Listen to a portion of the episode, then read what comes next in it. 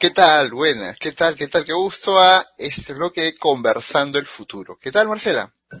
Hola Ángel, ¿cómo va todo? ¿Qué has hecho? Muy bien, muy bien, Marcela. Vamos a analizar un buen artículo. Voy a, voy a compartir pantalla para que podamos presentar el artículo. ¿De acuerdo? Vamos a ver. Es, vamos a ver, es, este de aquí. Sí, es un artículo escrito por Julio Silva Céspedes. Ya hemos tenido la oportunidad de hablar eh, sobre él en episodios anteriores. En esta oportunidad vamos a hablar de, su artículo con un dilema importante, que a mí me encantó. O sea, voy a ser franca y visceral en mi comentario, me gustó muchísimo. Se llama, ¿es el pensamiento transhumanista una amenaza a la dignidad humana?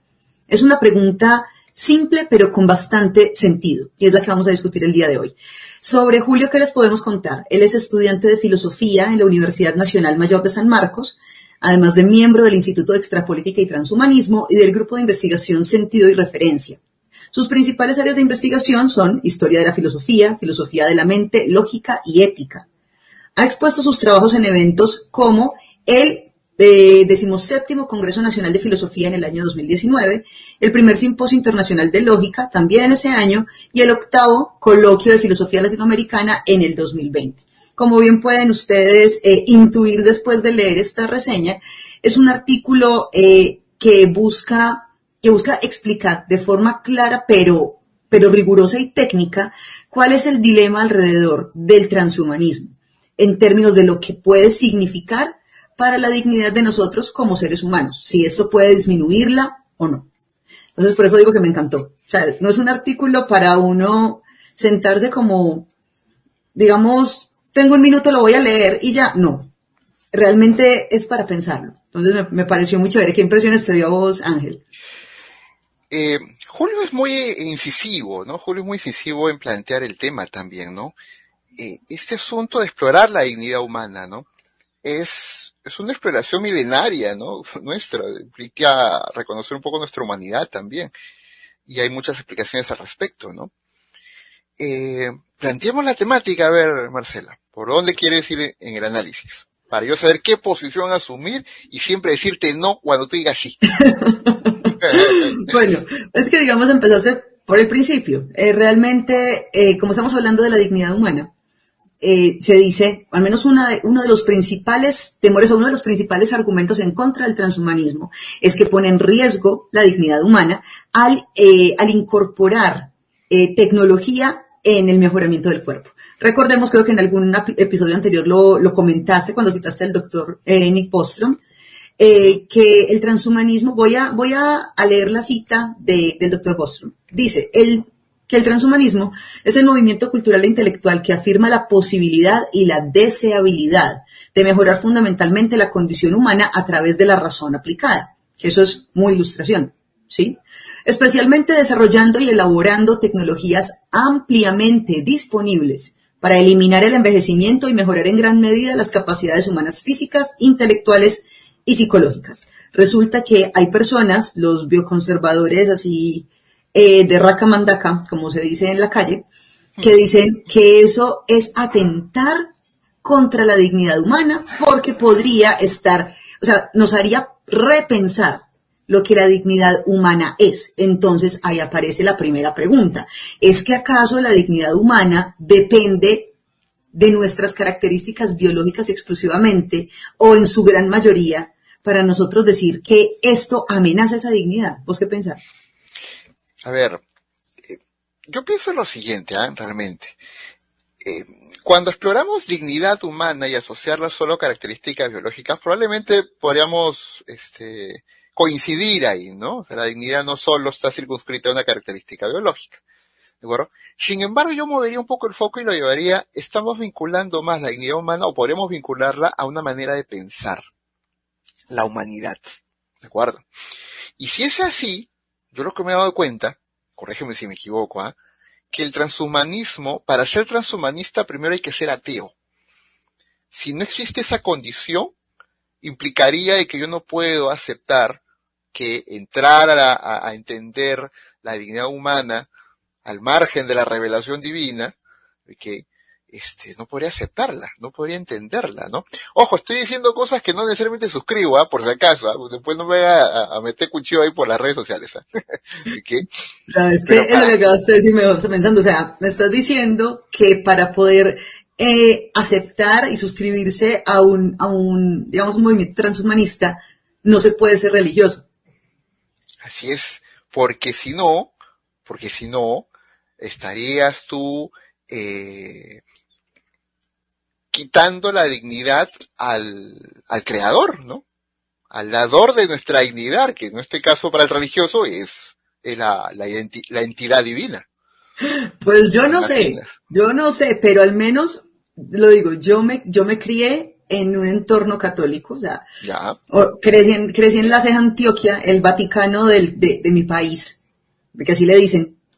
Y, y a mí me enseñaron en el colegio que, voy a citar, Dios creó al hombre a su imagen y semejanza. Honestamente, eso a mí que me dice que, le, que si Dios es el creador e hizo una copia de sí, le dio facultad de crear. Si no, no sería, no estaría hecho a la imagen y semejanza de Dios. Yo creo que el transhumanismo es una forma de reivindicar esa creación desde la perspectiva creyente. Uh, no. caíste. A ver, ese razonamiento es peligroso también, mi querida Marcela. Ah. que tienes, Peligroso, porque si tú asumes eso, de que el transhumanismo es una reivindicación de una afirmación dogmática cristocéntrica, si quieres, ¿no? El transhumanismo se va a convertir en la nueva religión. No, no, no, no, no, no, Ah, no, pues, pues claro que es peligroso. Pero lo que quiero decir es que si el argumento de quitar la dignidad al creador fuera, es, fuera el que les impide estar en el transhumanismo, pues yo me puedo pegar de ahí para decirles, chisme. Porque el, el, el, Génesis dice todo lo contrario. O sea, si, me, si voy a los, a los, a los documentos religiosos principales, pues lo que es el Pentateuco y todo ese tipo de cosas. Pero realmente lo que yo digo acá es, eh, o sea, si la dignidad humana está supeditada a nuestra biología, ¿qué tenemos de diferente respecto de otros animales que no tienen esa dignidad? Por ejemplo, nosotros somos mamíferos, somos cuadrúpedos, somos vivíparos. Ahí, ¿cuántos animales cumplen con esas tres condiciones? Bueno, pocos, ¿no? Supongo, ¿no? Supongo que son pocos, ¿no? Pero, pero lo curioso, supongamos, los cerdos, los perros, las ovejas, eh, los gatos, los caballos, hay montones. ¿Por qué si, al menos, mira que si es por cuestiones biológicas, hay cosas que compartimos? Porque nosotros somos dignos y ellos no si se trata de elementos biológicos los que nos hacen dignos. Ya, me estás diciendo que estás comparando la dignidad humana con la, con, la vida de un caballo, o la vida de un perro, o la vida de un puerco. Pues porque si estamos hablando de biología, sí, a menos que haya algo, un constructo social, un constructo cultural que sea el que realmente determina esa dignidad o por lo menos la moldea mejor, porque ahí sí podría haber elementos distintivos. Ya, ya. Ya, entonces, pero también hay que considerar, mi querida Marcela, es que la, inteligencia artificial, por ejemplo, que es una construcción banderita de, de campaña del transhumanismo, ¿de acuerdo? Eh, todavía no entiende qué rayos es la conciencia. Todavía ni siquiera nos acercamos eh, en las potencias de cómputo, en los algoritmos, en la ciencia de datos, de acercarnos a entender qué rayos es la conciencia, ¿no? ¿Y qué tal, qué pasa si la dignidad humana está en la conciencia? Voy, voy, a utilizar el argumento que se le echa a todos los profesores de todo el ancho mundo. A ver. Si su estudiante no aprende, es su culpa. Ya. Entonces, no es culpa de la creación, es que nosotros le estamos enseñando mal, es que la inteligencia artificial aprende no solamente por la estructura, sino por cómo se le enseña. Entonces, los que no sabemos, los que ni siquiera tenemos clara la conciencia porque no le hemos podido visibilizar a nuestro hijito, somos nosotros. Entonces, nosotros tampoco tenemos claro lo que es la conciencia, pero estamos diciendo que esa es la que nos está dando la dignidad. Ellos, eh, la inteligencia artificial tampoco lo sabe. Pero, eso es mucho más peligroso, fue Marcela. O sea, ah, yo sé, yo sé, yo sé que O sea, un, un, un, ciego guiando un tuerto, una cosa así es, ¿no? Es una persona que no puede valerse por sí misma. En tierra de ciegos el tuerto es rey. Dicen por ahí. Sí, es cierto, eso es cierto, ¿no? Aunque si te leyeras a Saramago y ensayos sobre la ceguera, creo que Sería terrible esa afirmación. ¿eh? Ah, no, sí, eso sí, eso es cierto. No, de hecho, cuando, cuando leí a Saramago el hecho de que viviera en la ceguera blanca se parece mucho a lo que estamos viviendo ahora. Claro, ¿cierto? claro, claro, claro que sí. Incluso creo que en, en, el artículo lo había mencionado un poco, eh, lo había mencionado un poquito Julio, eh, pero era más que todo como alrededor de, de, de cómo era que nosotros estábamos alegando propiedad de unas características que ni siquiera nosotros mismos conocíamos. Por ejemplo, cuando, ya, y de hecho lo mencionaba de esta forma, decía que nosotros para defender, eh, no defender el transhumanismo, sino defender el, digamos, toda la campaña en contra del transhumanismo, eh, mezclábamos peras con chicle. Porque si dijera peras con manzanas, me dirías que son frutas igual. Entonces, mm, peras con chicle.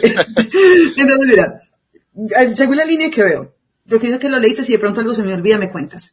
Estamos diciendo, el transhumanismo amenaza la dignidad humana porque implica utilizar elementos creados por nosotros para adaptar nuestro entorno a nuestras condiciones, adaptarlos a nuestro cuerpo.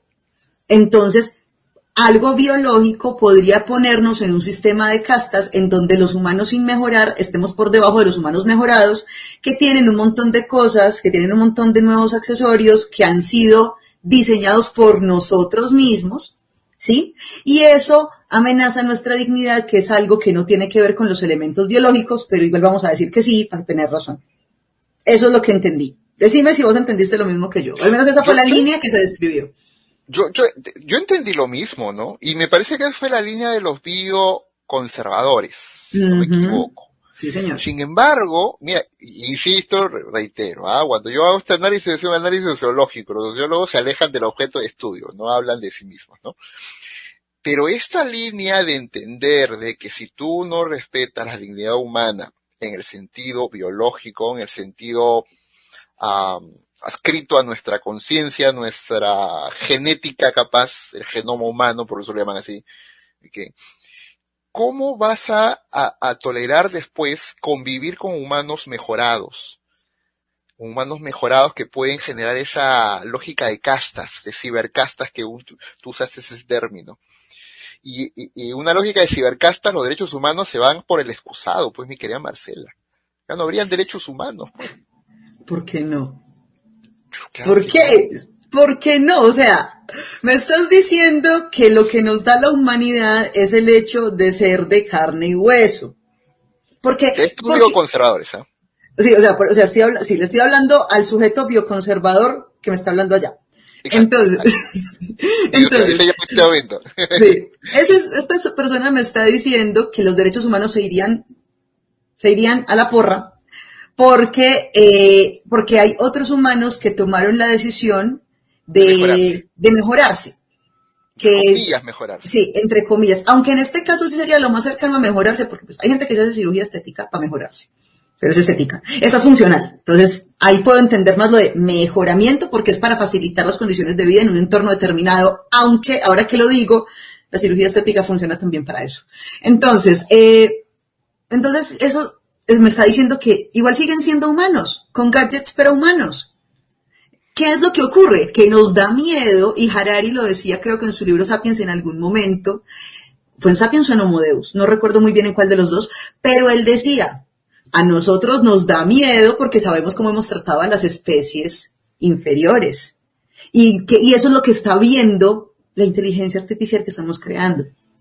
Eso es lo que están viendo. Por eso decía, si el niño no aprende el mal del profesor, como nos dicen, como le dicen a los profesores en todo el mundo que si nos están, si nosotros supiéramos si que viene una especie diferente, mejorada, pero ha visto el trato, digamos el trato digno, si voy a utilizar la palabra digno, que se le da a todas las especies sintientes, y eso también lo dice Julio, ¿por qué vamos a esperar que ésta aprenda a tratarnos mal si no ha visto ese comportamiento? Ya, entonces, bueno, en el fondo, mi querida Marcela, estás un poco reconociendo de que no tenemos la madurez moral de intelectual ni, si se quiere, espiritual, como para poder dejar que el transhumanismo uh, se convierta en una política pública, que se traslade a todos los continentes, a todos los países, porque se van a generar esas castas que siempre han habido a lo largo de nuestra historia y cultura. Y eso va a generar eh, los nuevos esclavos, pues. ¿Qué te parece esa nueva distopía? Ay, maravilla. Qué maravilla. Qué, horror, qué maravilla. no, pues, o sea, porque lo estás diciendo y, y sí, incluso mira que desde hace tiempo, esto no es nuevo, desde hace tiempo y hasta en las mismas películas de ciencia ficción, algunas con toque comedia, otras, eh, decían eso, decían o, formas alternativas de vida que no son base carbono, como nosotros, Ajá, exacto. van a buscar apoderarse de nuestro, o sea, van a buscar apoderarse de nosotros y colonizarnos a nosotros. Ejemplo, Evolution, esa fue una película como de los noventas, no sé, que yo recuerdo, la recuerdo mucho porque eh, mostraron en la tabla periódica que era una especie que se moría con no sé qué, entonces era base silicio. Por eso, silicio, sí, silicio, silicio. Sí, pensé- Silicio, ya. Perdón, es que había una cosa ahorita de Sicilia y se me quedó ese nombre. Base silicio. Y que supuestamente el único veneno era el selenio y que estaba en el Head and Shoulders y toda esta cosa. Por eso no se me olvida. Pero también, por ejemplo, hubo otra película, eh, también lo que vimos sobre la medida del hombre, con el, el artículo del profesor eh, García Belaunde. Claro. Eh, y también, pues, no recuerdo el nombre de la otra, pero fue, fue hace poquito. Bueno, en fin, cuando me acuerdo el nombre lo diré. Pero sí se mencionaba que el trato que iban a tener estas especies, esas formas de vida alternativa. Ah, Pixels. Pixels, Pixels. con, sí, de la, pues, no es una película que uno diga, wow, pero sí parte de la idea de que otras formas de vida, de donde sea que vengan, vieron cómo nos comportábamos nosotros. Y vinieron Y nos hicieron la guerra y nos hicieron la a guerra. través O de sea, juegos de video, claro. Exactamente. O sea, nosotros les mandamos imágenes de guerra.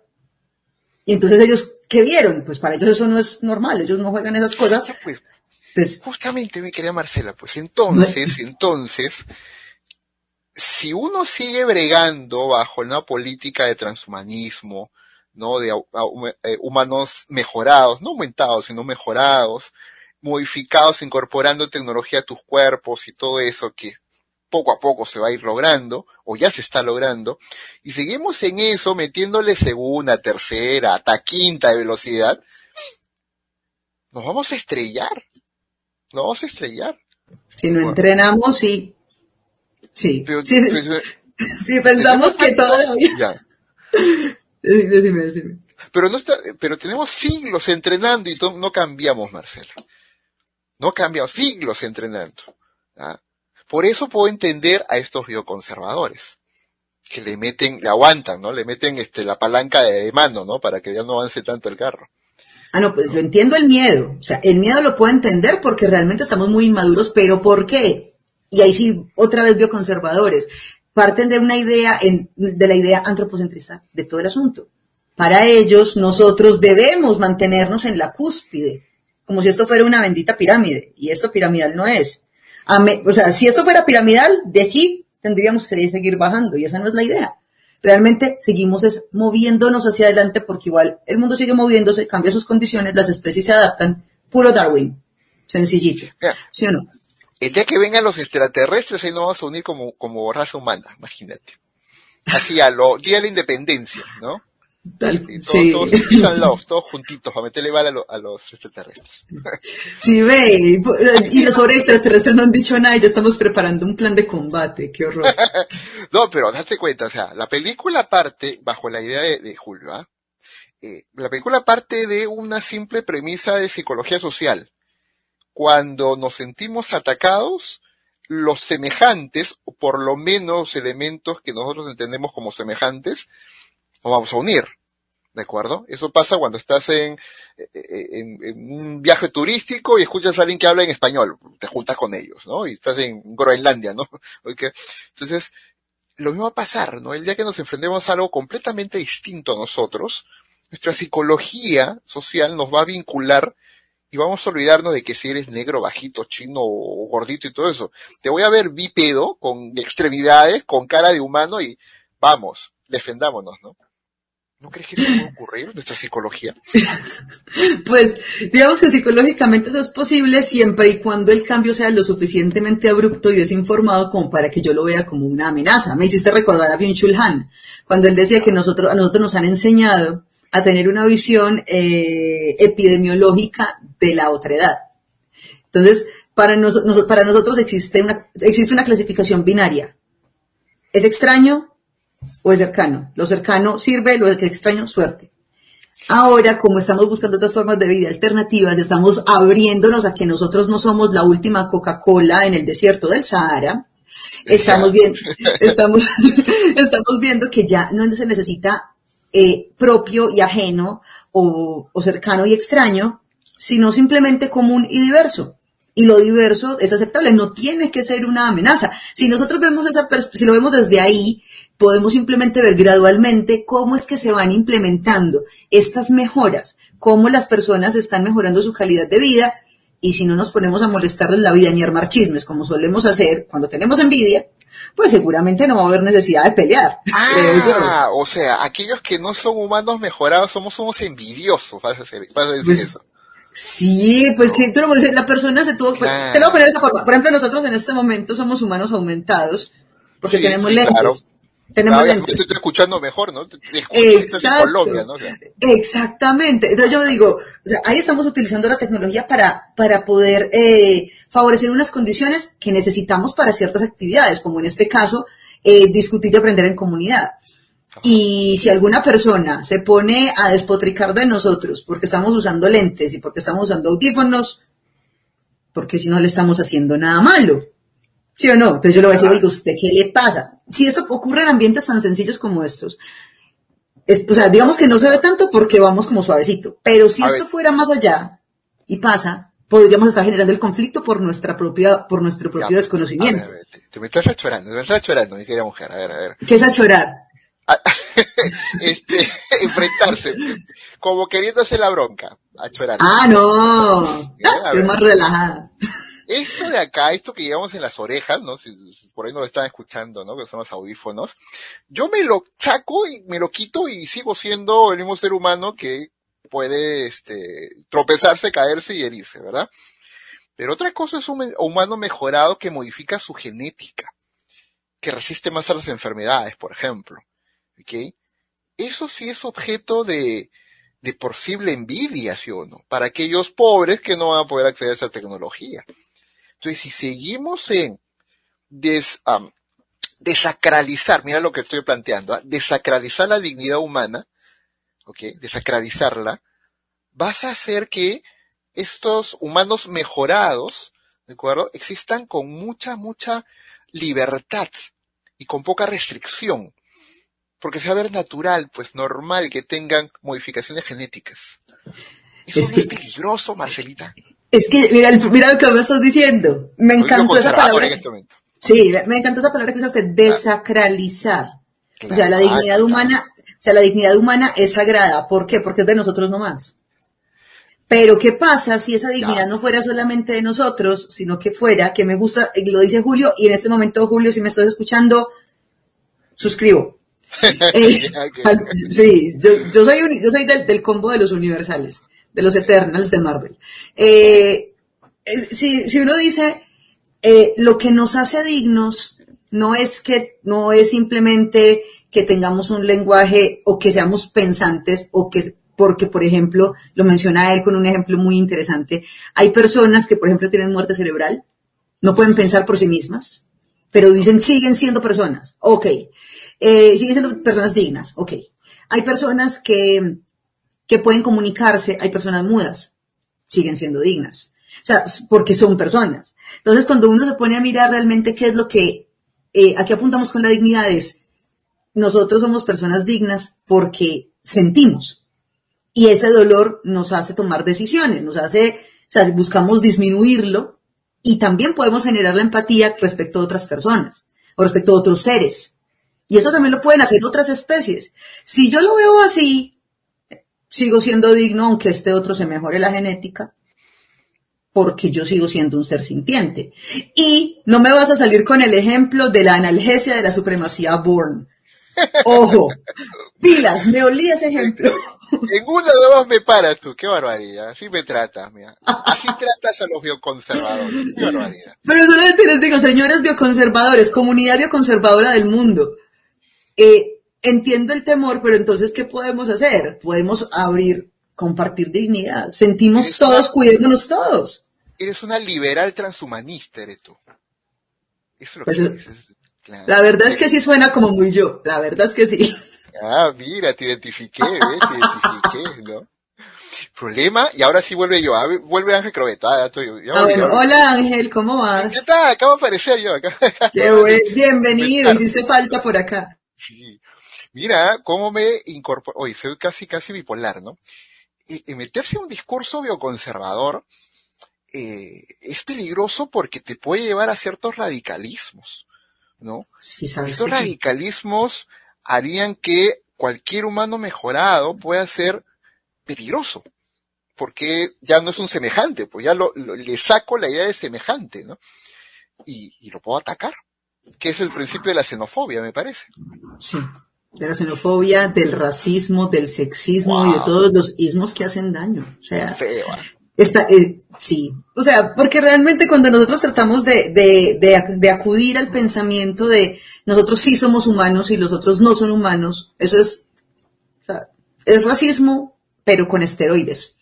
O sea, está, sí, o sea, estamos utilizando la misma premisa del, la misma premisa eh, racista o sexista, clasista, lo único que estamos haciendo es cambiar los sujetos, pero estamos utilizando el mismo principio. Claro, y eso eh, es peligroso porque si no le metes eh, escepticismo, no le metes crítica, no le metes una comunidad informada, educada, cuestionable, que cuestione, te la crees, pues, ¿no? Y crees que estamos por encima de todas las especies y de todas las especies que se creen, ¿no? En el mundo. Y eso va a hacer que yo tenga más dignidad que tú, pues, ¿no? Que Mm. tengas más dignidad que tú. No me, Sí. a ver, no me gustan las mujeres que te dan rolos, pues ya está, no eres humana por eso, no imagínate. Exacto, No, imagínate, o sea, ya me, me, volví, me devolviste al, al estrato, no al estrato, pero me devolviste a la época en la que, to- en la que todavía caminábamos con los puños así en tierra. Claro, claro, ¿no? Entonces, igual no sería, o sea, bajo esta lógica, haría pensar de que aquellos que son humanos mejorados no serían dignos de llamarse humanos. Y al quitarle esa dignidad, son sujetos de ataque. Sí, y, pero lo curioso es que Wow. también es, o sea, eso sale también de dónde. Si ellos son humanos, pero mejorados, los que, el miedo radica en si ellos son mejorados, si son lo último Claro, en ¿yo qué guarachas, yo que soy. Entonces el indigno soy yo y yo no me voy a dejar volver indigno porque siempre he creído que no soy indigno por ta, ta. Entonces tengo que asegurarme de Yo que no estoy mejorado, claro, ¿no? Exactamente. Entonces, por eso es que cuando uno dice eh, dignidad humana, eh, es importante verla como dignidad en general. O sea, cuando uno habla de la dignidad de todos los seres que, que- que habitan eh, el universo, y digo el universo porque yo solamente conozco el planeta Tierra, no he salido, no he salido, pero, pero en algún momento es muy poco probable que haya, que en todo el universo, lo vasto que es, solamente haya vida aquí. O sea, yo creo que puede haber vida en otros lados por puras probabilidades. Yo que entonces es imposible, claro. sí, o sea, puede- o sea si, si llegan los extraterrestres, no me sorprendería, me, me emocionaría, pero no me sorprendería. Como que no, extraterrestres, no, pues o sea, mucho ya, espacio ya, para ya, un ya. Ahí me tinca que tú eres una de ellas, ¿sabes? O sea, que te, que te- que te escondes nada más, te escondes Es- tú. Eso, eso dice, eso decía mi mamá. Pero, Ah, pero yo le dije, pero yo digo, mamá, si yo soy extraterrestre y tú me tuviste, la marciana, ¿quién fue? ¿Quién Sí, fue la, claro. quién fue la foránea? Es ahí que, está mejor, la foránea. es que mejor váyase, hija, mejor váyase. Yo, ah, bueno. ¿Sí ve?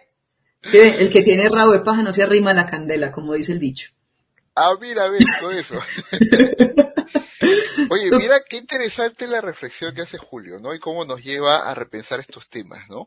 Y, y, disculpa que tenga una conducta mea, mea, mea bipolar, ¿no? Tranquilo, eso se necesita. Espérate que se me va a descargar esta vaina y me asusto que se me apague y que después se me Ah, quede sin transmisión, claro, no, no, no sé. Sí, tal cual. Entonces ya.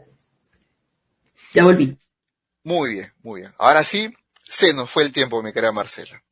Vamos a invitar a, Ah, sí, se nos fue el tiempo en conversando el futuro. Ya nos vamos a ver en una siguiente capítulo, vamos a conversar y escucharnos en un siguiente capítulo, ¿de acuerdo? Así que vamos a invitar ahora un, una despedida, palabras finales, 20 segundos. Sí, no nos asustemos. Nosotros hacemos parte de un universo muy grande como para pensar que lo último éramos nosotros. Dejemos, dejémonos sorprender por la naturaleza. Aprendamos otro poquito. Exacto. Marcela Gómez y Ángel Crobeto. Muchas gracias. Con Chao, chao. Bye.